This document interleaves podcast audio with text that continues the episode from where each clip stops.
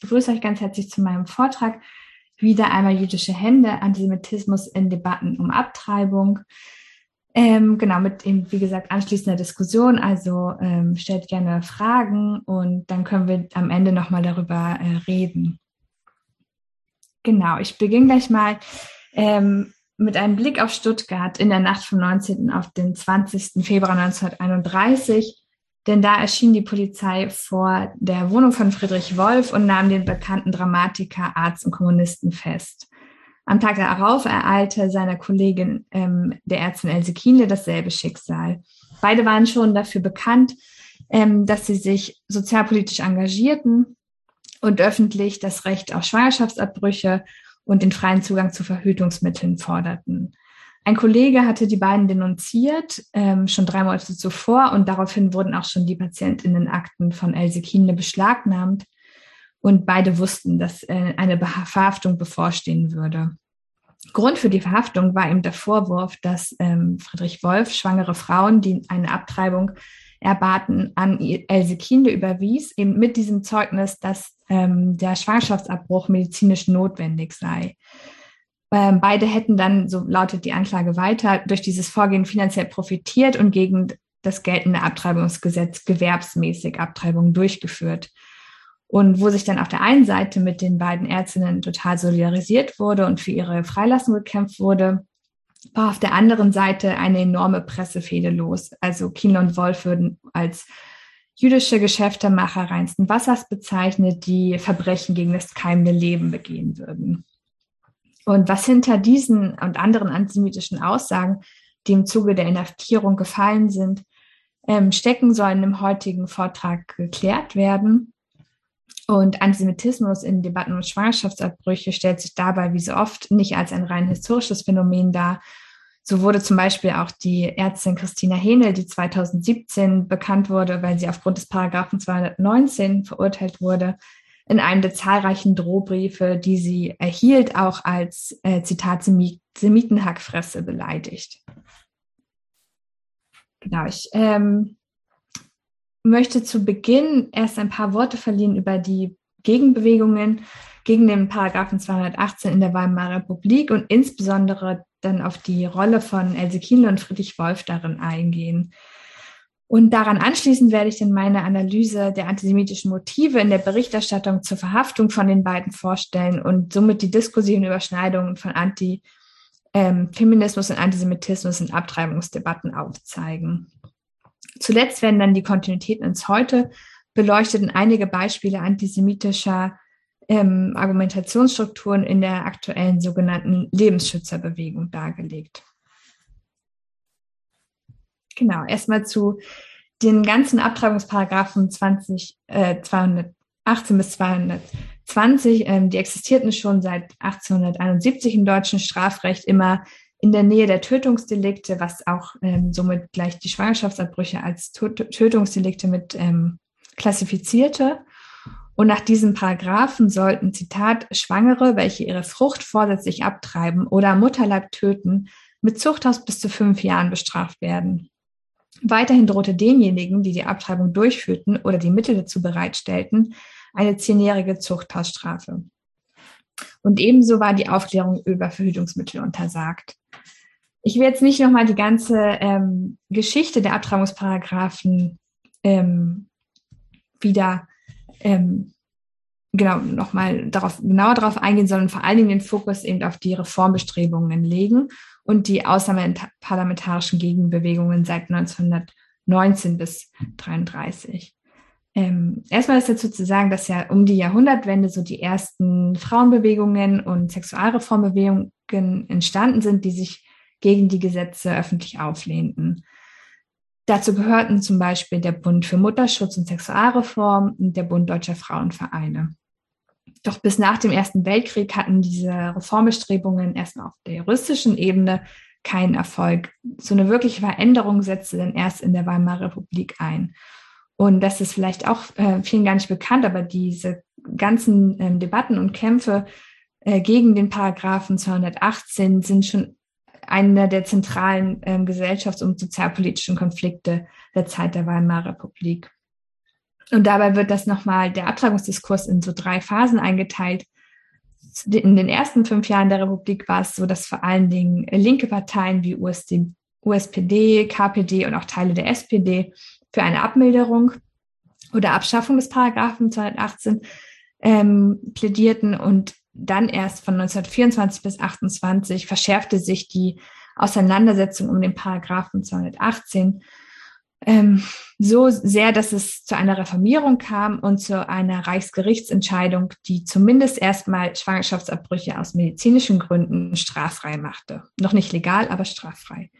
Ähm, in der dritten Phase von 1929, dann bis zum Ende der Weimarer Republik, ähm, ist dann dieser Konflikt vollends eskaliert, was zu einer außerparlamentarischen Massenbewegung führte, die 31 ihren Höhepunkt verzeichnete und dann abrupt endete. Ein Beispiel davon ist auch diese Demonstration ähm, in Leipzig am 1928. Genau, die meisten Ärztinnen, die in der Weimarer Republik Abtreibungen durchführten, waren auch irgendwie sozialpolitisch engagiert, zum Beispiel auch im Verein sozialistischer Ärzte und ähm, in der Gesellschaft für Sexualreform oder im Bund für Mutterschutz. Und das zeigt auch, dass das Thema Abtreibungen zu Bündnissen führte zwischen feministischen, sexualreformatorischen und sozialistischen Vereinen.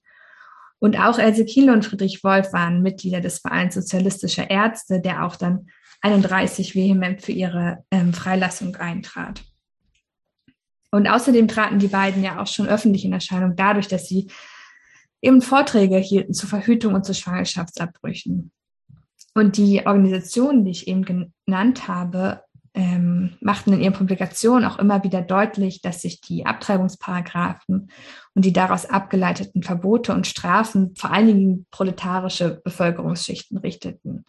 Und damals fiel immer wieder der Begriff des Klassenparagraphen. Gemeint war damit vor allen Dingen, dass ähm, arme Frauen eher auf die Dienstleistungen sogenannter weiser Frauen oder Kurpfuscher, das war da so das Wording von damals, ähm, annehmen mussten was da mit schlechter Ausbildung und einem erhöhten Infektionsrisiko einherging, wenn man von diesen ähm, Leuten Schwangerschaftsabbrüche hat durchführen lassen. Wohingegen bürgerliche Frauen eben Ärztinnen für eine Abtreibung bezahlen konnten und auch für deren gleichzeitige Verschwiegenheit und nicht so viel befürchten mussten.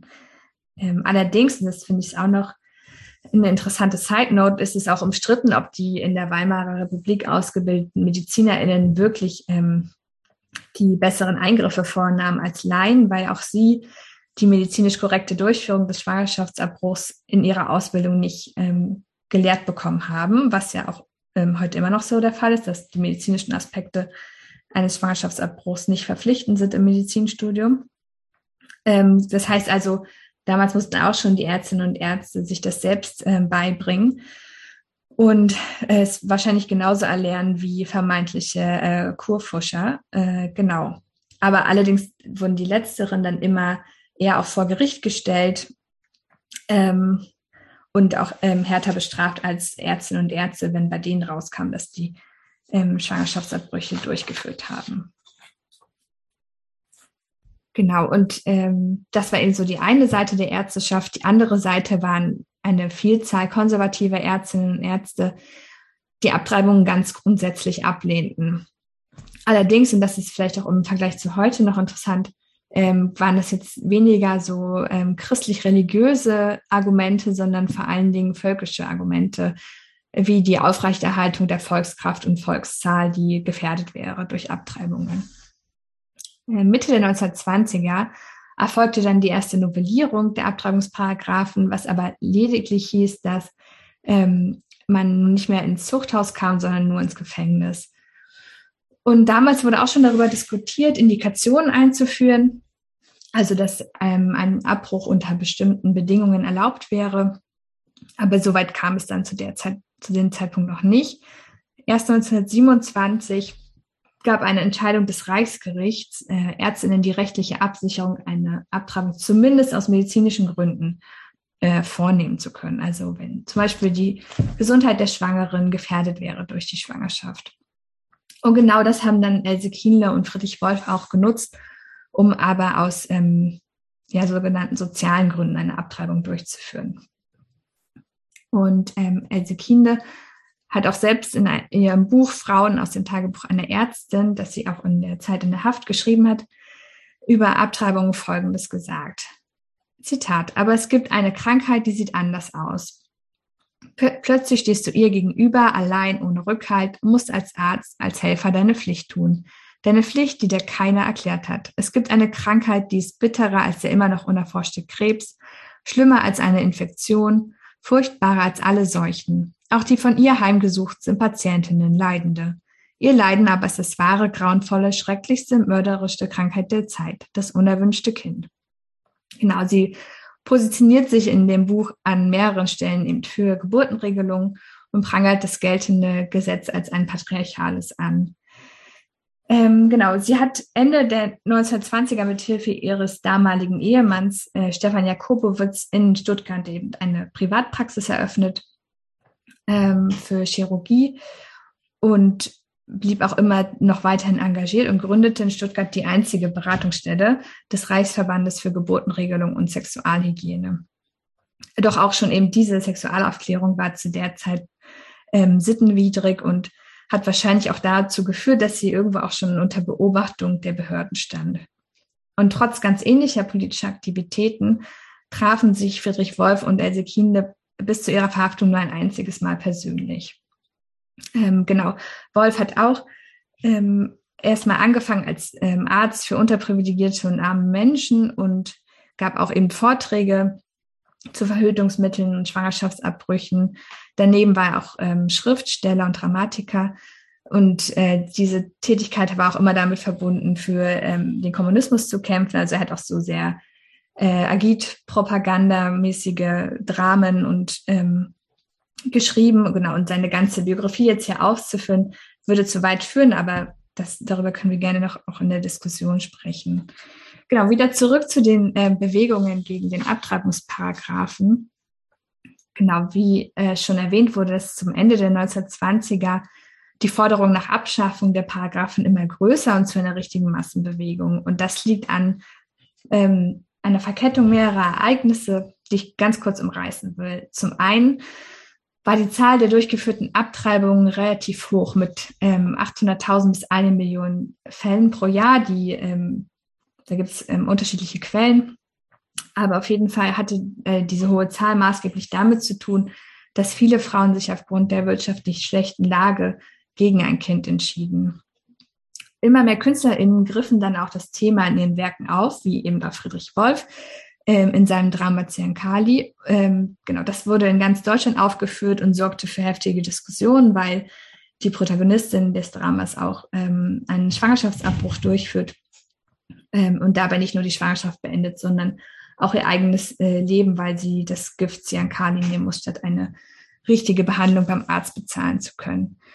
Friedrich Wolf endet dieses ganze Drama mit ähm, einem Appell zur Novellierung der Schwangerschaftsgesetzgebung und auch als Appell gegen die Ausbeutung der Arbeiterklasse und zieht den Schluss, dass die Protagonistin nicht hätte abtreiben müssen, wenn ihr Mann nicht arbeitslos gewesen wäre und die Umstände sozusagen bessere wären. Ähm, genau, das wurde dann echt das erfolgreichste deutsche Bühnenstück im 1929, 30 und auch später noch verfilmt. Letztendlich war es ja eben auch die Verhaftung von den beiden im Februar 1931, die zu Protesten von bisher nie dagewesenen Ausmaß führten. Und dass diese Verhaftung so viel Aufmerksamkeit erregte, lag vor allen Dingen auch daran, dass Friedrich Wolf relativ bekannt war und auch KPD-Mitglied war in Stuttgart. Äh, und gleich nach der Verhaftung von ihm versammelten sich eben ähm, seine Genossinnen vor dem Untersuchungshaftgefängnis in Stuttgart und gründeten den Kampfausschuss gegen den Paragraphen 218. Friedrich Wolf wurde dann nach einer Woche Untersuchungshaft auf Kaution entlassen, Else Kiel aber nicht. Ähm, immerhin legte dann die KPD auch ihre Aktionen darauf, dass sie entlassen wird, aber sie kam letztendlich erst nach vier Wochen frei und einem Hungerstreik den sie selbst ähm, genau anzettelte. Ähm, und wie gesagt, schrieb sie dann währenddessen auch noch das, äh, ähm, ja, ihr biografisch, autobiografisches Buch. Ähm, und äh, beiden drohte dann weiterhin auch die, der Prozess, nachdem sie auch wieder frei im Fuß waren. Aber das hielt sie trotzdem nicht davon ab, immer wieder bei KPD-Massenveranstaltungen und Kundgebungen aufzutreten. Eine der größten Veranstaltungen war dann am 15. April 31 im Berliner Sportpalast. Und da heißt es in den Observationsakten des Reichsinnenministeriums, dass unter den weiblichen Besucherinnen der Versammlung, Zitat, zahlreiche nicht nur besser, sondern auch elegant gekleidete Frauen und Mädchen, Zitat Ende, zu beobachten waren. Und ich finde, diese Observation macht eigentlich ganz deutlich auch, wie anschlussfähig die Debatten um den Paragraphen 218 selbst in bürgerlichen Schichten waren. Und dass die äh, Massenbewegung, die ich eben genannt habe, schon so scheiterte, hat letztendlich zwei Gründe. Zum einen gab es eine massive staatliche Repression in Form von Zensur und Beschränkung der Versammlungsfreiheit, vor allem für die kommunistischen Organisationen. Und gleichzeitig fürchtete aber auch die KPD eine ähm, eigenständige Frauenbewegung und der Verlust ihrer eigenen politischen Wirkmächtigkeit, wenn die Frauen- und Sexualreformbewegung zu stark werden würde. Genau, das sind so die zwei Gründe dafür, warum das ähm, so endete. Aber mit der Machtübertragung an die NSDAP im Januar, Januar 1933 war es dann ohnehin vorbei mit den Bewegungen gegen den Paragraphen 218 und die Abtreibungsgesetze wurden zunehmend verschärft bis hin zur Todesstrafe für Abtreibungen. Genau, so viel erstmal so zum historischen Kontext rund um die ähm, Quellen und das, was einfach ja, passiert ist in Stuttgart zu der Zeit. Und äh, bevor wir dann jetzt in die Quellen gehen, will ich zumindest erwähnen, auf welche Theorien ich mich so hauptsächlich bezogen habe. Und in ähm, meiner Analyse bilden vor allen Dingen die Erkenntnisse der österreichischen Soziologin Karin Stögner die Grundlage, vor allen Dingen ihre Monographie Antisemitismus und Sexismus, historisch-gesellschaftliche Konstellation und der Aufsatz Intersektionalität von Ideologien, Antisemitismus, Sexismus und das Verhältnis von Gesellschaft und Natur. Also nur ganz kurz zu ihrem Konzept der Intersektionalität von Ideologien. Anhand dessen kann man ähm, Antifeminismus und Antisemitismus nicht als voneinander abgegrenzte Phänomene, sondern gerade in ihrer Überkreuzung untersuchen und wie das eine im anderen fortwirkt. Also weder Antisemitismus noch Antifeminismus sagen was über reale Jüden und Juden oder Frauen aus, umso mehr aber eben über Antisemitinnen und Antifeministinnen. Auf der Ebene der Ideologie gibt es halt ähm, strukturelle und diskursive Überschneidungen zwischen Antisemitismus und Antifeminismus. Es ist bei weitem nicht dasselbe Phänomen und eine Gleichsetzung fände ich auch irgendwie äh, Bagatellisierung. Aber es geht halt darum zu ähm, verstehen, welche Verschränkungen Ähnlichkeiten auf struktureller und diskursiver, ne, diskursiver Ebene sowie auch ideologische und psychologische Dimensionen der beiden Phänomene da ineinander wirken. Also ein Beispiel dafür ist ähm, das auch äh, Stögner nennt, ähm, zeigt sich in den Identitätsdiskursen. Also Antisemitinnen charakterisieren Jüdinnen und Juden als identitätslose Gestalten, die die Einheit der Volksgemeinschaft unterminieren würden. Und diese Unterminierung der Identität schreiben die Antifeministinnen ebenso den Feministinnen zu, die durch ihre Forderungen geschlechtliche Identitäten in Frage stellen würden. Also hier zeigt sich die Überschneidung in der Angst vor nationalen, kulturellen und geschlechtlichem Identitätsverlust, der durch Durchmischung geschehen würde. Weiteres Beispiel ist in dieser Überschneidung ist auch, sind auch die antisemitischen Bilder des effeminierten Juden und der maskulinisierten Jüdin, die insgeheim, und so schreibt Stögner, auf ein Jenseits des Geschlechterprinzips, das begehrt, gesellschaftlich aber untersagt und deshalb gehasst und gefürchtet wird, verweisen. Ebenso sind Jüdinnen und Juden Projektionsfiguren, in denen der Trieb als ausgelebt imaginiert wird. Genau, das sind so die beiden ähm, Beispiele, die ich kurz anführen will. Und dann denke ich so, dass man anhand der Intersektionalität von Ideologien einfach besser nachvollziehen kann, äh, wie eine antifeministische Einstellung, nämlich dass Abtreibungen äh, weiterhin unter Strafe stehen sollten und Frauen nicht selbstbestimmt über ihren Körper entscheiden sollten, mit antisemitischen Bildern verknüpft werden. Genau, und dann können wir jetzt mit dieser ähm, theoretischen Grundlage genauer in die Quellen schauen. Wie schon äh, gesagt, blieb die Verhaftung von Friedrich Wolf von Elsekine nicht unbemerkt. Nachzuvollziehen ist es vor allen Dingen, wenn man sich die Presse aus der Zeit anschaut. Fast alle Zeitungen berichten über die Verhaftung und beziehen dann auch Stellung zum Paragraphen 218. In den kommunistischen und liberalen Blättern wird sich mit Kienle und Wolf solidarisiert und teilweise auch so eine Pro-Kontra-Diskussion über den Paragraphen 218 geführt oder auch so Stimmen von berühmten Persönlichkeiten ähm, mit eingeholt, zum Beispiel Albert Einstein. Ähm, und wohingegen in der rechten bis konservativen Presse ähm, die beiden für ihr Handeln ganz persönlich angegriffen wird. Ähm, dabei ist mir damals aufgefallen in der Recherche, dass es immer wieder eine Verbindung gibt oder eine vermeintliche Verbindung hergestellt wird zwischen ihrem vermeintlichen Jüdischsein und ihrem Einsatz für das Recht auf Abtreibung. Und ich spreche und ähm, genau schreibe dann oft immer von äh, vermeintlich jüdisch sein, weil Friedrich Wolf Jude war, Ezekiel aber nicht, sondern nur eine Zeit lang äh, den jüdischen Nachnamen ihres ersten Ehemanns trug, aber dazu später auch noch mehr zu der ganzen Namenssache. Genau, ich werde euch äh, jetzt ein paar Beispiele geben dafür, wie in der Berichterstattung über die beiden Ärztinnen antisemitischerweise gesprochen wurde und diese in den ganzen theoretischen Rahmen einordnen. Genau, ich beginne mal mit dem Zitat, das ihr auch schon im Titel des Vortrags findet. Und das lautet, ähm, wieder einmal sind jüdische Hände geschäftig und ungeschickt zugleich am Werk der nie verlöschenden Glut des Judenhasses neuen Brennstoff zuzutragen. Das hat Max Naumann in der Zeitschrift Der Nationaldeutsche Jude geschrieben.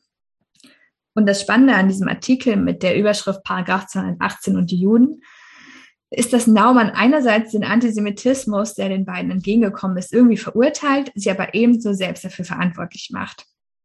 Und zu Naumann ist auch zu sagen, dass er Vorsitzender des Verbandes Nationaldeutscher Juden war, einer ziemlich kleinen Gruppierung innerhalb des deutschen Judentums, die durch Abgrenzung von vermeintlich schlechten Juden versuchte, in nationalistischen oder eben auch antisemitischen Kreisen Anerkennung zu finden. Naumann stellte dabei antisemitische Vorteile gar nicht grundlegend in Frage, sondern verstand sie als legitime Kritik ähm, an dem Verhalten einiger Jüdinnen und Juden in Deutschland. Und ähm, genau die jüdischen Gemeinden der Weimarer Republik standen halt in doppelter Hinsicht unter permanenter Beobachtung. Innerhalb der Gemeinden riet man sich immer zu besserem Verhalten, um nicht durch das Auftreten Antisemitismus auszulösen. Und damit ging die Hoffnung einher, Antisemitismus könnte durch positive Erfahrungen mit realen Jüdinnen und Juden bekämpft werden. Allerdings, und das sind jetzt äh, die Worte von Adorno, Zitat, lässt sich Stereotypie durch Erfahrung nicht korrigieren. Erst muss die Erfahrung restituiert werden, die Fähigkeit restituiert werden, Erfahrungen zu machen. Zitat Ende. Und dann kam noch hinzu, dass außerhalb der Gemeinden die Mehrheitsgesellschaft jüdische Menschen auf Schritt und Tritt äh, beobachtete und sie bei vermeintlichem Fehlverhalten zu Vertreterinnen des gesamten Judentums erklärte. Genau, das ähm, nächste, worauf ich genauer eingehen möchte, habe ich als äh, Sittenverfall betitelt. Und zwar ist es der, geht es hier um den ersten Artikel, der in einer äh, badischen NSDAP-Zeitung erschienen ist. Die hieß auch schon ähm, Der Führer. Und in der heißt es dann über die beiden Ärztinnen ähm, zwei jüdische Sexualreformer verhaftet. Und hier wird ähm, so eine Verbindung hergestellt eben zwischen Sexualreform und Judentum, wie sie eigentlich auch seit Beginn der Sexualreformbewegung stattfand, eben immer in einer verunglimpfenden Art und Weise, um die Bewegung in ihrer Gesamtheit als ein jüdisches und damit ähm, schlechtes Projekt darzustellen. Die Sexualreformbewegung stand insbesondere bei den Nationalsozialisten, aber auch bei konservativen PolitikerInnen synonym für einen imaginierten Verfall der deutschen Sitten. Und so heißt es auch in der Zentrumszeitung, Zentrumszeitung Germania, dass Wolf und Kiene mit ihrem Engagement eine neue sittliche Anschauung propagieren würden. Mit diesem Sittenverfall wird im Antisemitismus eben der Jude identifiziert und jegliche Homosexual äh, jede Sexualität nicht auf Reproduzierung menschlichen Lebens abziele, sei es Homosexualität, Promiskuität oder einfach Verhütung, schreibt Stögner, wird mit Vorliebe mit den männlichen Juden in Verbindung gebracht. Die Reproduzierung menschlichen Lebens soll im völkischen Denken der Erhaltung des deutschen Volkskörpers dienen. Deswegen wird also nicht nur der Jude für die Zersetzung des Volkes verantwortlich gemacht, sondern ebenso Frauen, die sich nicht dem Diktat der Prokreation beugen. Und in dieser Paranoia des Volkstods, die daraus auch entsteht, zeigt sich eine strukturelle Überschneidung von Antifeminismus und Antisemitismus. Denn verantwortlich für die Schwächung des deutschen Volkskörpers ist dann der Jude, der hinter dem Feminismus und der Homosexualität stünde, um mit dem organisierten Geburtenrückgang das deutsche Volk zu schwächen. Ich will euch das nochmal anhand eines weiteren Zitats verdeutlichen. Ähm, dabei handelt es sich um einen Leserbrief von 1935 an die Leipziger Volkszeitung. Und darin schreibt der Leser, Friedrich Wolf, 1888 in Neuwied geboren, ist Jude.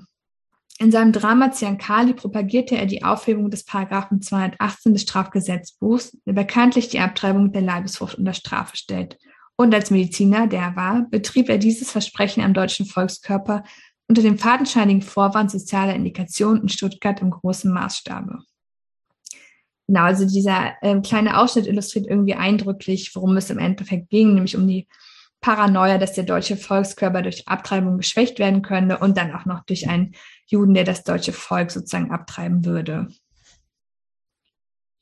Genau, jetzt äh, will ich nochmal genauer darauf eingehen, wie äh, Kienle als gefährliche Jüdin dargestellt wurde. So heißt es dann am 29.03. wieder in dieser NSDAP-Zeitung der Führer über sie. Sie ist jetzt in den Hungerstreik getreten. Gott, wie grausam sind doch die Boys. Lassen ein harmloses jüdisches Weib verhungern in der Kerkerzelle und so weiter. Man kennt ja die Sprüche. Und so urteilte man eben in der Führer über ihren Hungerstreik im Gefängnis. Und das ist irgendwie ein Artikel, der ist ganz klar irgendwie von Ironie und Sarkasmus durchzogen. Und auch die Bezeichnung harmloses jüdisches Weib ist somit als konträre Aussage zu verstehen, weil im antisemitischen Warm ist das ähm, jüdische Weib eine Bedrohung, sei es für die Volksgemeinschaft oder für die hegemoniale Stellung des Mannes.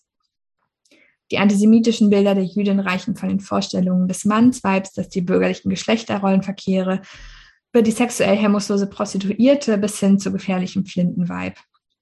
Und letztere könne unberechenbaren Handlungen jederzeit für das deutsche Volk gefährlich werden. Kienle wird hier zur Stellvertreterin einer imaginierten Bedrohung durch das Judentum im Allgemeinen und durch jüdische Frauen im Besonderen. In einem weiteren Artikel, dann auch in dieser Zeitung, wird dann ihr Hungerstreik noch als lächerlich bezeichnet und ihr wird hysterisch, hysterisches Gewinsel unterstellt.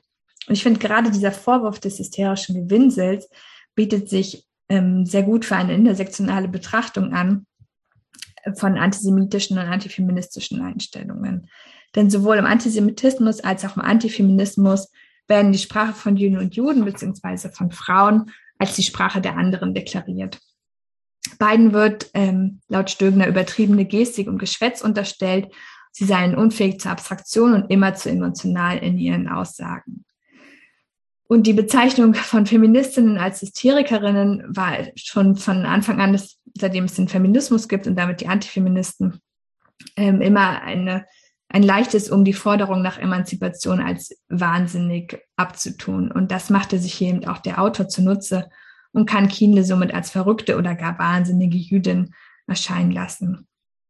Ich glaube, ich fände es ähm, eigentlich spannend, nochmal zu schauen, wie, wie wurde über Ärztinnen berichtet, denen kein ähm, keine jüdische Herkunft zugeschrieben wurde, aber das ist einfach nicht möglich, weil Else Kienle wirklich die einzige Frau war, die aufgrund, die als Ärztin aufgrund des Paragraphen 218 vor Gericht stand während der Weimarer Republik. Sonst waren es immer nur Ärzte. Genau. Ähm, ich hatte es schon mal kurz angedeutet, dass auch immer wieder Else Kienles Name mehrmals in der Presse thematisiert wurde. Sie wird in, halt in manchen Berichten als Kiende Jakobowitz bezeichnet, in anderen Artikeln nur als Kiende. Fakt ist, dass sie zum Zeitpunkt der Ver äh, Verhaftung schon in Scheidung war mit ihrem ersten Mann Stefan Jakobowitz, was äh, vermuten lässt, dass sie selbst nicht mehr diesen Doppelnamen benutzt hat. Auch in den Artikeln, die sie selbst geschrieben hat in der Weltbühne, hat sie stets nur mit Kienle unterschrieben. In der Roten Fahne wurde sie in der ersten Meldung zur Verhaftung noch als Kienle Jakobowitz bezeichnet und dann später immer nur noch als Kienle. Und das muss auch äh, wohl den Nationalsozialisten aufgefallen sein. So heißt es dann eben in einem Artikel. Und erst die in gleicher Sache festgenommene Jakobowitz-Kienle, die allerdings in der Marxistenpresse nur noch ganz bescheiden Kienle heißt, von wegen des arischen Eindrucks. Also der Name von Kienles Mann war für die Nazis einfach ein ähm, ja, gefundenes Fressen, um ihr Jüdischsein belegen zu können. Weil in der antisemitischen Paranoia der Name sie als Jüdin enttarnt und der Führer sich somit als Verkünder der Wahrheit ähm, ausgeben kann. Gleichzeitig konnten sie damit eben dem Rest der Presselandschaft Geheimhaltung vorwerfen. So heißt es dann nochmal später.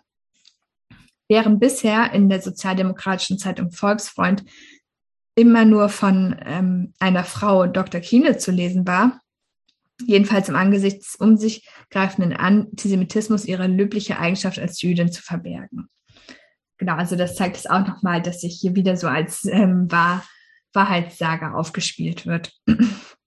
Genau, aber nicht nur Else Kiene selbst wurde aufgrund ihres äh, Namens angegriffen, in einem anderen Artikel dann wieder in der ähm, Zentrumszeitung Germania heißt es dann ähm, über das Komitee für Selbstbezichtigung gegen Paragraphen 218 folgendes. Sehr aufschlussreich ist es, die Namen der Prominenten zu studieren, die hinter diesem Komitee stehen, zumindest mit ihm sympathisieren. Es werden da genannt Leon Feuchtwanger, Lina Goldschmidt, Stefan Großmann, Thea von Habu, Margarete Kaiser, Karin Michaelis, Ernst Toller, Frau Rechtsanwalt Alsberg, Albert Einstein und Else Lasker Schüler. Und ich finde, dass dieses Zitat auch nochmal ganz gut verdeutlicht, wie ähm, Antisemitismus auch über Chiffren und Codes vermittelt wird. Also man, dieser Hinweis, man müsste sich nur mal die Namen genauer äh, anschauen, der muss gar nicht, der muss gar nicht ausgesprochen werden, so das sind jüdische Namen, sondern das ist ähm, irgendwie klar, dass es darum geht, dass da steckt so eine implizite Annahme mit dahinter, dass dem Leser das zugetraut wird, das selbst herauszufinden. Und damit eben gesagt wird, dass äh, die Juden hinter diesem Komitee stecken würden, aber dann eben nicht nur hinter dem Komitee, sondern eigentlich gleich hinter der gesamten Bewegung gegen den Paragraphen 218. Und äh, dann kommen wir schon eigentlich zum, ja, zu dem letzten Bild, was ich euch noch äh, zeigen will. Das ist nämlich das ähm, der jüdischen Geschäftemacher. Und ähm, genau, wie ihr vielleicht auch wisst, sind antisemitische Bilder immer voller Widersprüche und das zeigt sich auch darin, dass ähm, Jüdinnen und Juden sowohl mit Kapitalismus als auch mit Kommunismus identifiziert werden, weshalb es auch ähm, nicht verwunderlich ist, dass Kienle und Wolf, die ja auch ähm, Kommunisten waren, gleichzeitig auch als jüdische Geschäftemacher reinsten Wasser bezeichnet wurde, denen die heuchlerische äh, Maske vom Gesicht gerissen wurde. Und dass ähm, die jüdischen Geschäftemacher, also das äh, rekurriert ganz klar auf das uralte antisemitische Bild des Geldjuden, äh, das eben mit den ersten Formen des Kapitals in der antisemitischen Ideologie verfestigt wurde. Juden und Juden wurden damit oder werden damit verantwortlich gemacht für die strukturellen Auswirkungen des kapitalistischen Systems. Und auch hier ist die historische Tatsache darüber, ob und wie viel Geld sie damit verdient haben, irrelevant, weil das die Projektionsfläche bereits klar definiert ist und Antisemiten ohnehin davon ausgingen, dass Kien und Wolf mit den Schwangerschaftsabbrüchen ähm, Geld verdienen wollten. Genau. Ähm, was sich dann letztendlich in all diesen ähm, Artikeln feststellen lässt, ist, dass es kaum noch um das eigentliche Thema geht. Also kaum jemand greift noch die Diskussion im Paragraphen 218 auf, sondern vielmehr ging es darum, ähm, Else Kienle und Friedrich Wolf wirklich persönlich anzugreifen und mit ihnen die ganze feministische und sexualreformatorische Bewegung als eine jüdische Sache darzustellen. Sie werden als jüdische Abtreibungsärzte bezeichnet und die in der antisemitischen Paranoia eben gleich das ganze deutsche Volk abtreiben würden. Und da ist irgendwie auf diskursiver Ebene eine antifeministische Einstellung, also dass Frauen das Recht auf körperliche Selbstbestimmung abgesprochen wird, mit antisemitischen Aussagen untermauert worden. Und die Diskussion um den Paragraphen 218 vollends in den Hintergrund getreten.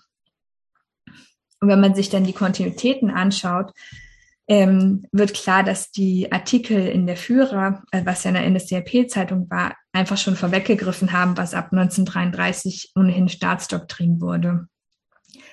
Beispielhaft dafür ist die NS-Propaganda-Ausstellung Der ewige Jude von 1936, in der der Kampf gegen den Paragraphen 218 der Weimarer Republik ähm, als von Jüdinnen und Juden initiiert dargestellt wurde. Und ein Jahr später ähm, veröffentlichte man die gleichnamige Hetzschrift, in der auch nochmal auf Wolf und Kine direkt Bezug genommen wurde. Und da hieß es dann über die beiden unter der Überschrift Mörder unserer Ungeborenen. Zitat, Schwächung des Wirtsvolks um jeden Preis, darum also Kampf gegen die Ungeborenen, Kampf gegen den Gebärzwang, Kampf für das ungehemmte sich Ausleben beider Geschlechter, strafloser Mord am keimenden deutschen Leben, Das sind die letzten uns verhüllten Ziele. Frau Dr. Kienle Jakobowitz und Dr. Friedrich Wolf, zwei schändliche jüdische Verbrecher am deutschen Volkskörper. Genau, ich finde, das ähm, ja fast nochmal alles ähm, zusammen irgendwie, was sich davor auch in den Artikeln gezeigt hat. Und ähm, genau, dann war klar, dass eine Debatte um den Paragraphen 218 ab 33 schlichtweg nicht mehr stattfand, nicht mehr möglich war.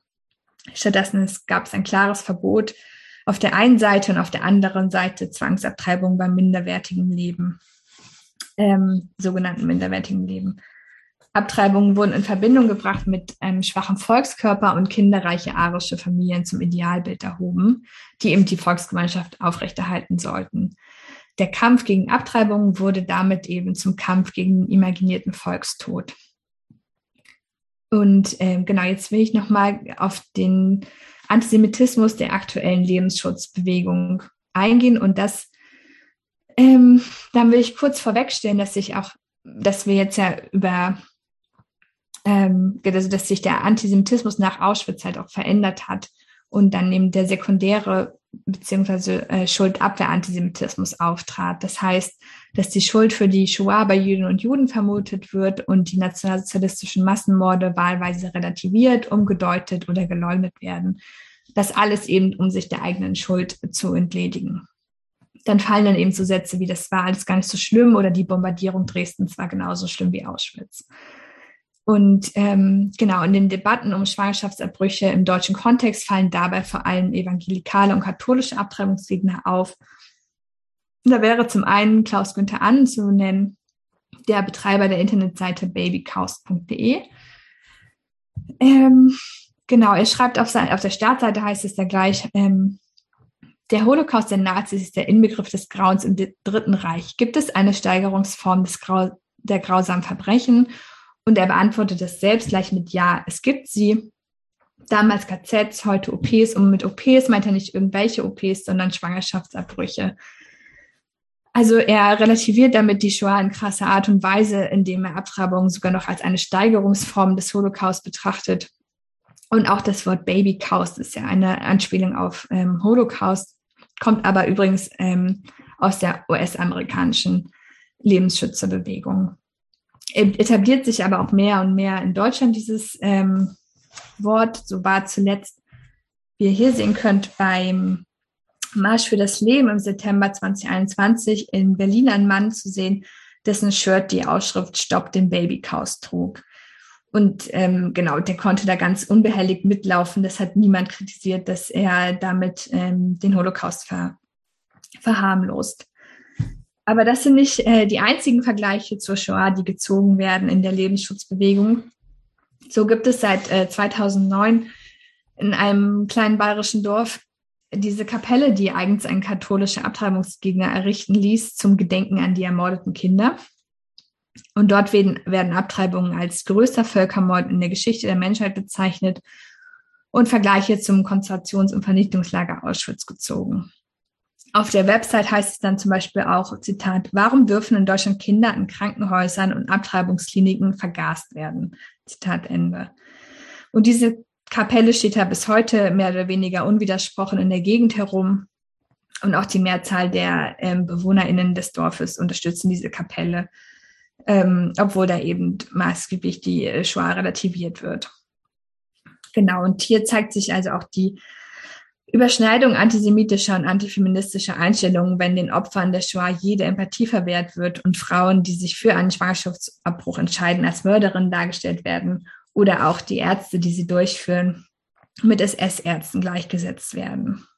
Und was ich auch anhand dieser historischen und aktuellen Beispiele zeigen möchte, ist, dass sich eben verschiedene Ideologien der Ungleichwertigkeit ineinander äh, wirken und auch wie viele antimoderne Einstellungen sich immer wieder Anti im Antisemitismus vereinen können.